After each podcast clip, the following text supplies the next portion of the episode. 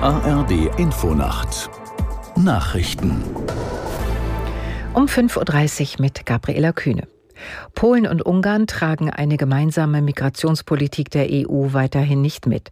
Beim informellen EU-Gipfel im spanischen Granada lehnten sie eine gemeinsame Erklärung dazu ab. Aus der Nachrichtenredaktion Diane Batani. Rechtlich hat das zunächst keine Bedeutung. Eine Asylreform wurde auf EU-Ebene schon mit Mehrheit angenommen. Sie muss jetzt noch mit dem EU-Parlament verhandelt werden. Vorgesehen sind unter anderem Mittelkürzungen für Länder, die keine Flüchtlinge aufnehmen. Polens Regierungschef Morawiecki sprach in Granada von einem Diktat aus Brüssel und Berlin. Bundeskanzler Scholz warf Polen und Ungarn eine widersprüchliche Position vor. Wer das gemeinsame europäische Vorgehen kritisiere, soll sollte nicht gleichzeitig Flüchtlinge nach Deutschland durchwinken.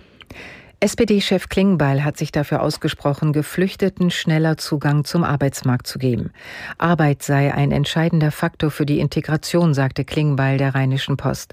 In Deutschland gebe es einen enormen Mangel an Arbeitskräften und auf der anderen Seite viele Menschen, die hier viel zu lange nicht arbeiten dürften. Diese Hürden abzubauen entlaste Behörden und Kommunen und stärke den gesellschaftlichen Zusammenhalt. US-Präsident Biden und Bundespräsident Steinmeier haben die Wichtigkeit der deutsch-amerikanischen Beziehungen betont.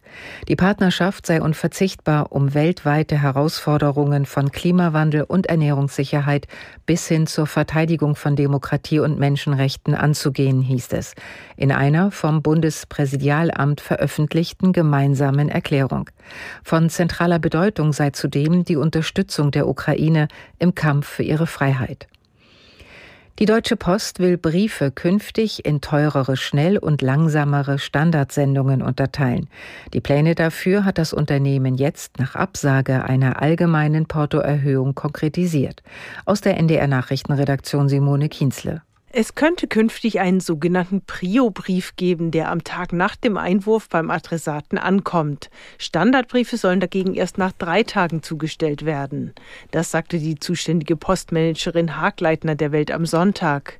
Der Preis für die schnelle Zustellung müsse dann jedoch höher liegen als das aktuelle Porto. Ihren Plänen nach soll aber auch die Standardzustellung teurer werden. Die Post verweist auf höhere Kosten für Energie und Personal. Die Bundesnetzagentur hatte erst im August den Antrag der Deutschen Post abgelehnt, das Briefporto im kommenden Jahr vorzeitig zu erhöhen. Das Wetter in Deutschland. Am Tage vom Emsland bis nach Sachsen zeitweise regnerisch, weiter südwestlich freundlich, Höchstwerte 13 bis 25 Grad. Die weiteren Aussichten am Sonntag anfangs noch Schauer, später dann freundlicher, 10 bis 26 Grad. Am Montag im Norden und Osten wiederholt Regen, nach Südwesten hin trocken bei 13 bis 27 Grad. Das waren die Nachrichten.